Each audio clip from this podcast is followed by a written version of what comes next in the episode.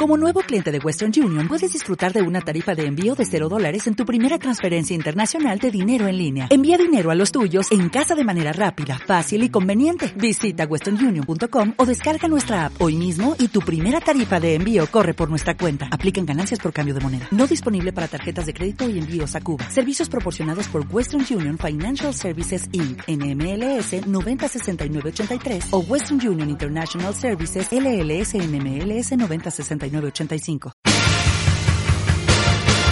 Universidades, salud, cultura, tecnología, deporte, curiosidades, esto y mucho más sin protocolo. Sin Protocolo, el magazine hecho por los estudiantes de comunicación social de la Universidad de Pamplona, en Radio San José de Cúcuta 1160 AM.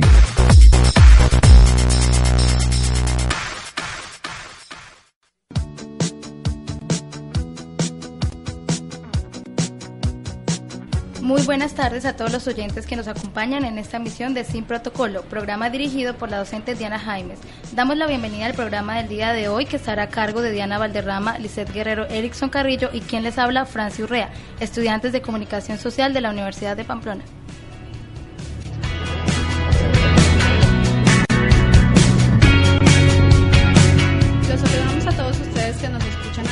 Los 1160 AM Radio San José de Cúcuta. Esperamos que nos acompañen y disfruten de nuestra programación. Y bueno, llegó el viernes. Ya se acerca la hora de volver a casa, de tomar ese merecido descanso después de una ardua semana de trabajo.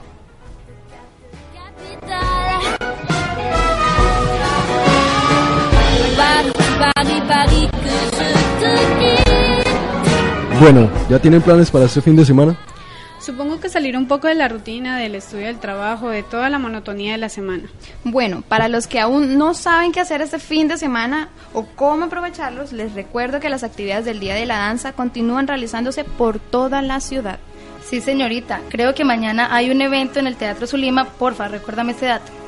Sí, mañana es la gran gala del Día de la Danza que va a ser en el Teatro Zulima a las 6 de la tarde. Así que ya saben, ahí tienen el plan perfecto para mañana.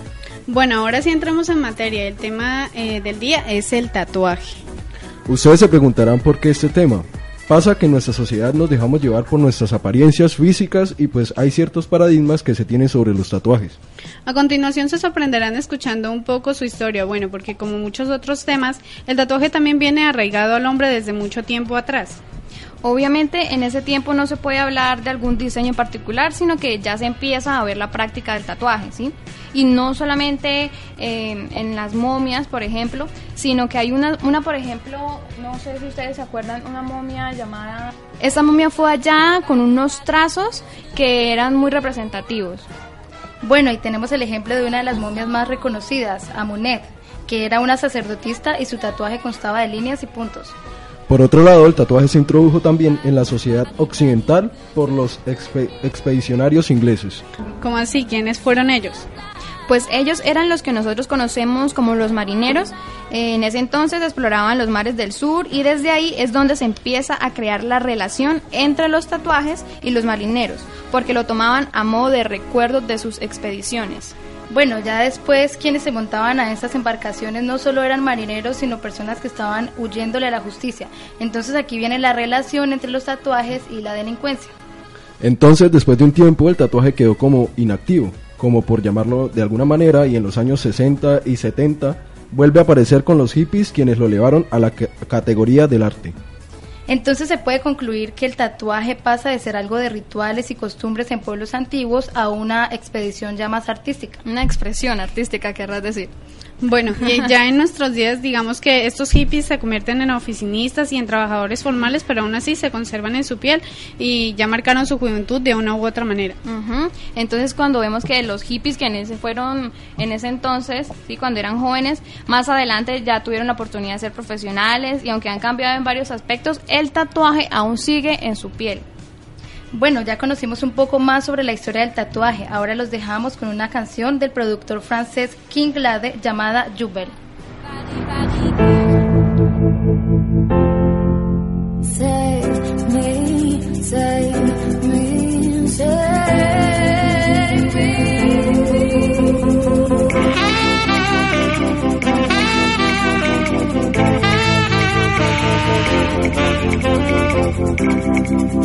Bueno,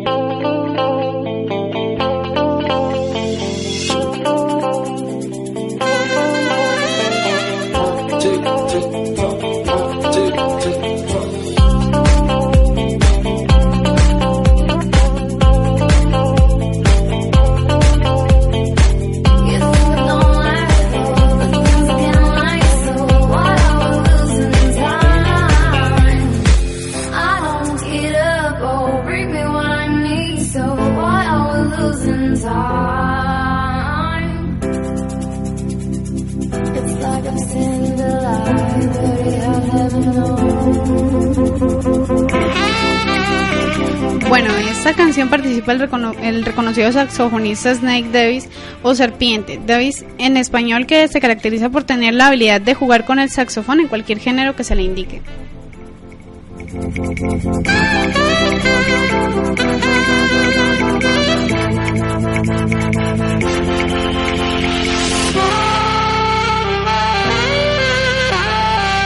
Retomamos nuestro programa sin protocolo con el tema del día que es el tatuaje. Y pues continuamos contándoles a nuestros oyentes el impacto del tatuaje en la sociedad. El tatuaje para muchos es una forma de expresión. El hecho de decidir hacerse un tatuaje en la piel que se sabe que se llevará para siempre plasmado es una decisión bastante importante. Claro, y aquí es donde vemos que hay personas que se tatúan nombres de sus abuelos, padres, hermanos, hijos, parejas, amigos, también rostros de seres queridos. También hay quienes lo hacen en honor a algún familiar o una persona muy importante que falleció o sin necesidad de que haya fallecido, simplemente quieren llevarla para siempre con cada uno de ellos. También hay quienes se tatúan objetos de su gusto, por ejemplo, un fotógrafo apasionado se llega a tatuar una cámara, eh, los amantes de los animales eh, se tatúan diferentes animales en su cuerpo. Así es, Francis. Yo, por ejemplo, conozco y he visto casos donde un par de amigas o parejas tienen un vínculo tan grande entre ellas y lo plasman en un tatuaje, con algún símbolo o frase que lo represente. Muchas veces un tatuaje se hace sobre una cicatriz para cubrirla. Este proceso puede subir el autoestima de la persona que lo decida hacer, pues reemplazará una deformidad de su piel con un agradable diseño. Y actualmente también se ve que gran cantidad de personas se tatúan por moda y pues yo por mi parte pienso que un tatuaje con ese fin no tendría gran sentido y posiblemente la persona tiempo después podría arrepentirse de esa decisión. Bueno, y el impacto del tatuaje se da desde varios puntos de vista, eh, también desde distintas dimensiones de la sociedad. Actualmente, una persona tatuada puede llegar a ser vista como delincuente. Puede ser discriminada de muchas maneras por el hecho de portar un tatuaje en su cuerpo. Por ejemplo, hay empresas que no contratan personas por tener tatuajes por lo menos visibles y es aquí donde jóvenes con grandes capacidades dejan de ser empleados por un hecho que no va ni al caso. Hay también quienes piensan y dicen que hacerse un tatuaje es manchar el cuerpo. Y aunque muchos no lo crean, un tatuaje puede dar seguridad a una persona. Alguien que decida tatuarse para marcar un momento de su vida importante, ya sea porque dio un paso adelante, porque dejó atrás el pasado, al llevarlo plasmado en su piel, cada día al verlo recordará que se siente segura. En cambio, por otro lado, la iglesia dice que hacerse un tatuaje es falta de autoestima, poca aceptación por el cuerpo. Podemos concluir que el impacto que tiene el tatuaje en la sociedad es grande porque mientras para algunos tiene un significado, para otros es una falta de respeto para su propio cuerpo.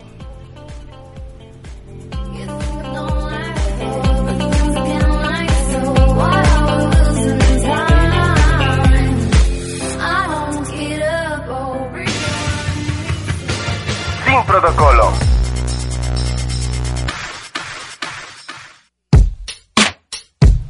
Y ahora una pequeña intervención para una noticia informativa. Previsión de bolsas pequeñas pueden afectar el sector del plástico. Entre esta vigencia la reglamentación que regula el uso de las bolsas plásticas en el país. La medida sancionada este jueves por el presidente de la República, Juan Manuel Santos Calderón, restringe entre algunas cosas, la circulación de las bolsas inferiores a 30 centímetros, que son las más comunes en negocios como droguerías, hipermercados y tiendas de barrio.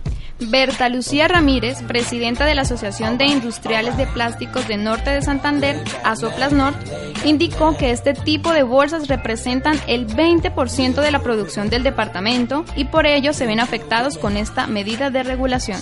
La regulación también indica que los empresarios dedicados a la fabricación de estos artículos tendrán que empezar a generar productos biodegradables y más resistentes. Para los empresarios del sector, el cambio seguirá aumentando los costos de producción.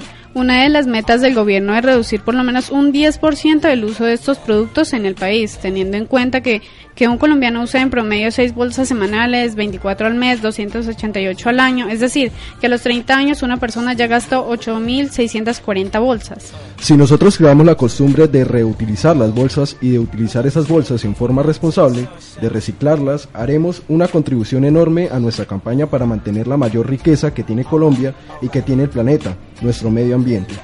Esto lo aseguró Santos tras la firma de la resolución. Le preguntamos a los ciudadanos qué opinan sobre esta medida y esto fue lo que nos respondieron. Hola, mi nombre es Silvia Sánchez, soy comerciante y estoy de acuerdo con el proyecto de que se eliminen las bolsas plásticas porque está afectando el medio ambiente. Mi nombre es Germán García Bermúdez, estudiante de Comunicación Social en la Universidad de Pamplona. Y bueno, me parece muy importante que se esté tomando esta iniciativa acerca de la eliminación de bolsas plásticas porque esta es una de las razones por la que los animales, y sobre todo los animales del mar, están siendo afectados porque su entorno está este, siendo contaminado con eso. Entonces, la iniciativa es que pues llevemos al momento de hacer el mercado eh, bolsas de tejido, eh, cajas o algún otro tipo de, de, bolso que, que, nos ayude a pues a cargar nuestro, nuestro mercado. Vemos que la ciudadanía en su mayoría está de acuerdo que se lleve a cabo esta iniciativa por lo que favorece al medio ambiente y a su preservación.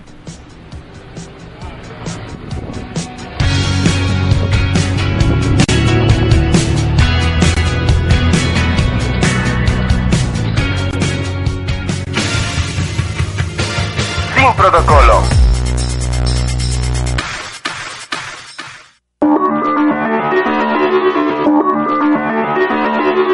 Los nuevos avances tecnológicos acá en Sin Protocolo.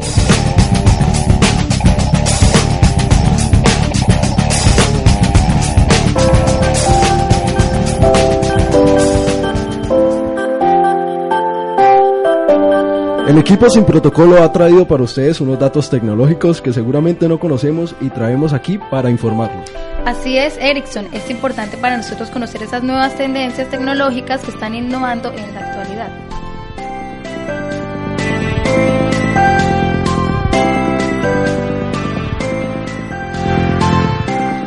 Bueno, comenzamos con Facebook, que está haciendo un proyecto de mensajería que se eh, autodestruye en una hora. Erickson, por favor, cuéntanos de qué se trata este proyecto. Claro, Lizeth, le cuento a usted y a nuestros oyentes que Facebook ha puesto en marcha un proyecto de mensajería efímera al estilo Snapchat, con mensajes que se autodestruyen. Esto lo, lo reveló Europa Express, no, más bien quise decir Europa Press, que es la agencia líder de noticias privadas en España. La prueba se ha puesto en marcha en Francia para usuarios de Android, en eh, iOS, de iPhone, claro está, para la aplicación de Facebook Messenger. Los mensajes se autodestruyen en una hora tras ser enviados. Para activar esta funcionalidad, los usuarios tienen que pulsar sobre un icono de reloj de arena en la esquina superior derecha de la pantalla de la aplicación y la desactivación funciona igual. ¿Qué les parece? Ah? este nuevo tipo de mensajería para Facebook. No, pues a mí en particular me parece muy bueno, pues a veces uno se arrepiente de enviar ciertos mensajes, ya sea porque no era para esa persona a la cual se envió el mensaje, o también pasa que uno lo piensa y dice, ¿y yo por qué dije eso? ¿Por qué escribí o escribí lo que no es? Y pues por no contar con este tipo de opción de mensajería, para poder borrar estos mensajes, toca dejarlo así Pero pues bueno, bueno que Facebook opte por estas nuevas propuestas. Pero sabes también, además sería bueno que no solo Facebook opte eh, en realizar este tipo de proyectos, puesto que no solo pasa en esta red social, también está poniendo un ejemplo Instagram, que es uno, una red que últimamente usamos mucho, eh, Twitter. Eh, entonces, por ejemplo, cuando le damos like a una foto que en realidad no queríamos darle, entonces sería muy bueno esta función para esta red social. Totalmente de acuerdo que no solo se implante la idea para mensajerías en Facebook, sino para otra cantidad variada de opciones que se les puede eliminar la función, ya sea un mensaje, un me gusta, en fin. Bueno, ¿qué más se tiene en nuestra, en nuestra sección de tecnología esta tarde?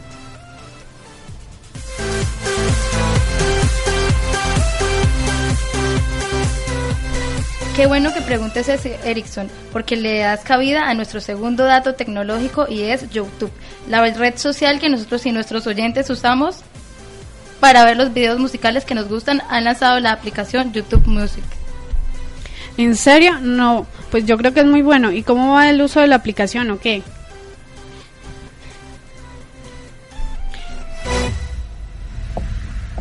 Bueno, pues resulta que la empresa propietaria de YouTube informó en su blog oficial de que la popularidad que ha alcanzado esta página web para ver videos musicales o simplemente escuchar música con uno de los catálogos musicales más ricos del mundo ha hecho que hasta la fecha hayan pagado más de 3 mil millones de dólares a la industria musical. Cualquier artista podrá subir un video a esta nueva sección de YouTube.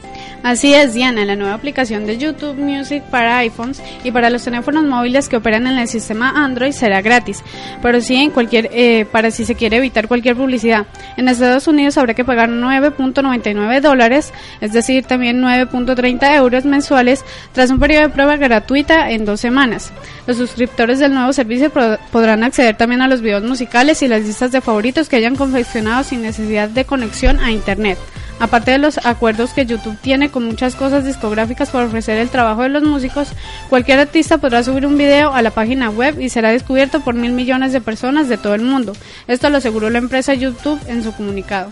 No, pues excelente que ahora habrá más disponibilidad para escuchar la música que nos gusta, así no tengamos el servicio de datos y me parece muy buena la idea por parte de YouTube de seguro esto le, va a resultar muy bien porque todo el mundo escucha música y qué más que buscar en YouTube Music la que más nos gusta.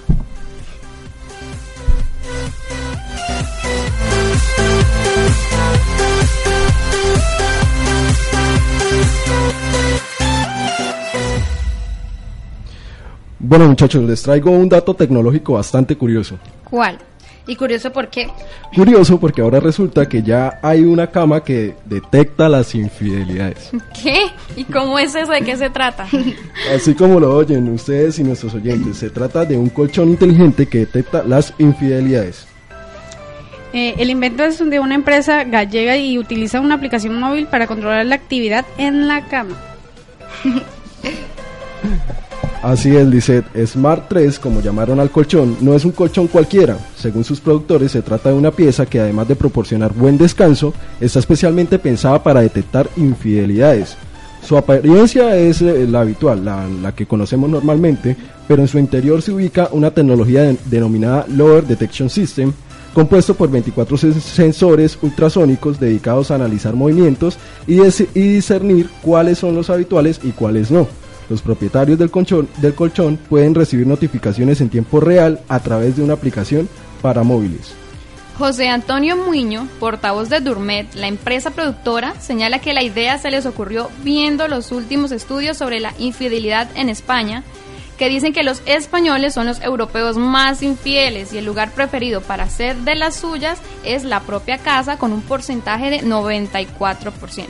E Iván Miranda, ingeniero de Smart 3, señala que cuando el colchón detecta actividad, los sistemas de comunicación empiezan a enviar la información a un servidor que la procesa. Si detecta una actividad anormal sobre el momento de uso, la frecuencia, intensidad o velocidad habitual, envía una notificación inmediata al terminal con el que está vinculado. Así es, Diana, y además que el software que contiene este colchón es capaz de conocer la posición en tiempo real de cada sensor y así mostrar un mapa en 3D del colchón para conocer exactamente qué zona del Smart 3 está recibiendo mayor presión. Ya los vi a todos mirando la manera que se crean estos colchones con tal de saber si su pareja les es infiel o no. Ay, pero es que la propuesta es tentadora o no. ¿A quién no le gustaría saber si la pareja le es infiel o no? No, pero yo pienso que tampoco es necesario recurrir a esta estrategia, como por así decirlo, para saber si hay infidelidad. yo pienso más que la idea está más como planteada para los celosos psicópatas, ¿no? tampoco, tampoco, pero pues ahí verá cada uno de nuestros oyentes a quién le sirve y aparte funciona la idea de comprar Smart 3, el colchón inteligente que detecta infidelidades.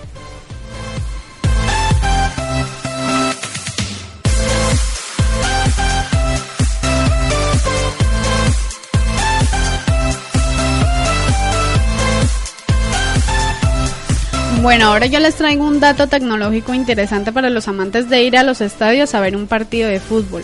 ¿A quiénes les gusta el fútbol por acá? Bueno, a mí por mi parte me gusta más como practicarlo en vez de ir a verlo. Verlo me parece aburrido, pero igual me gustaría saber la novedad tecnológica que hay en el ámbito futbolístico. A mí sí me gusta ir a verlo. No hay como sentarse y apoyar al equipo favorito acompañado de unas frías, ¿por qué no? Se está desviando del tema, no nos está... Bueno, y no están dejando que Francis siga con las recomendaciones. Sí, ya era hora.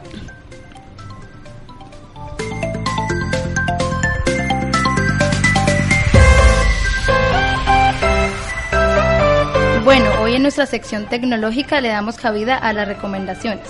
Eh, ¿Cuál es esa recomendación tecnológica, Francia? Bueno, Lisette, eh, ¿usted acostumbra a limpiar la pantalla de su teléfono? Mm, no, la verdad no. Bueno, pues debería, señorita, porque en él se encuentran muchos gérmenes y bacterias, ya que nosotros llevamos el teléfono a todos lados y por ende lo tocamos a todo momento y eso da paso a que al tocar la pantalla lo hagamos con las manos muy sucias. Eso también se presta para producir enfermedades, infecciones. Por eso es importante de vez en cuando darle un poco de tiempo a la limpiada del celular. Pero ¿cómo se hace? Con un paño, con papel, con algodón, con agua, con alcohol. A menudo surge el dilema de qué es lo más apropiado para limpiar las pantallas de los dispositivos electrónicos. Y es que tanto los monitores de los celulares, las tabletas y las laptops no solo se llenan de polvo y huellas, sino como lo decía anteriormente Franci, también están contaminados con gérmenes y bacterias. Durante la fabricación la mayoría de las pantallas de estos aparatos pasan por varios procesos químicos que generan resistencia y están eléctricamente cargados para lograr una superficie táctil. Por eso estas superficies son muy sensibles a determinadas sustancias químicas. De modo que no se puede utilizar cualquier, cualquier tipo de solvente ya que es posible que se acabe estropeando los dispositivos. Aquí en Sin Protocolo los aconsejamos para que le hagan una buena limpieza a las pantallas de sus dispositivos. Recomendables para saber quitar la suciedad de los dispositivos según Martín Errante, gerente del producto de fabricante de teléfonos Motorola en Argentina.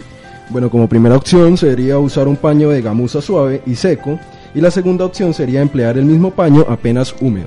En todos los casos el paño debe estar bien limpio, si, sea, si ya ha sido usado o tiene polvo podría terminar rayando por completo la pantalla. Bueno, y una tercera opción sería llevarlo a un centro de servicio autorizado donde pueden hacerle una limpieza más profunda a todo el teléfono en caso de que esté demasiado sucio. En cuanto a aniquilar los gérmenes y bacterias, se puede mezclar en un paño agua con pequeña cantidad diluida de alcohol isopropílico o ácido acético, que esto se encuentra en el vinagre, debido a que estas sustancias son de pH bajo y los microorganismos no sobreviven a esos niveles de pH. Bueno, entonces a limpiar esas pantallas que llevamos rato sin hacerles una buena limpieza, ¿no?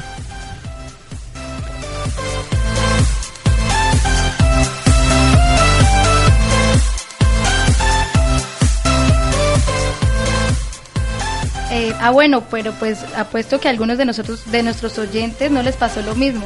Por eso esperamos empiecen a hacer uso de las recomendaciones que les acabamos de dar.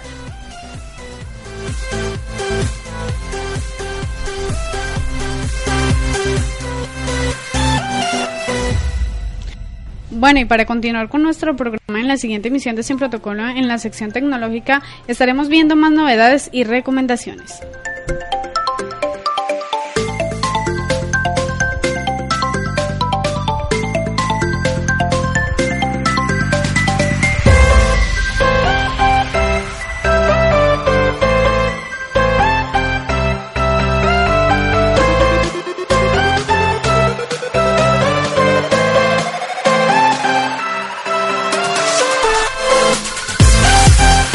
Y les recordamos a nuestros oyentes nuestro tema del día que es el tatuaje. A continuación los vamos a mandar a unos mensajes institucionales y los esperamos en un ratico en nuestro programa Sin Protocolo.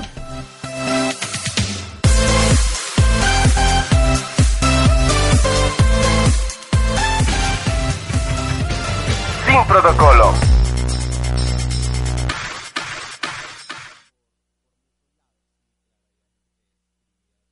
Dale más potencia tu primavera con The Home Depot.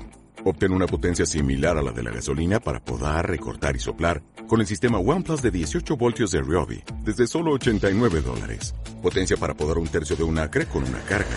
Potencia para recortar el césped que dura hasta dos horas. Y fuerza de soplado de 110 millas por hora. Todo con una batería intercambiable. Llévate el sistema inalámbrico OnePlus de 18 voltios de Ryobi. Solo en The Home Depot. Haces más. Logras más.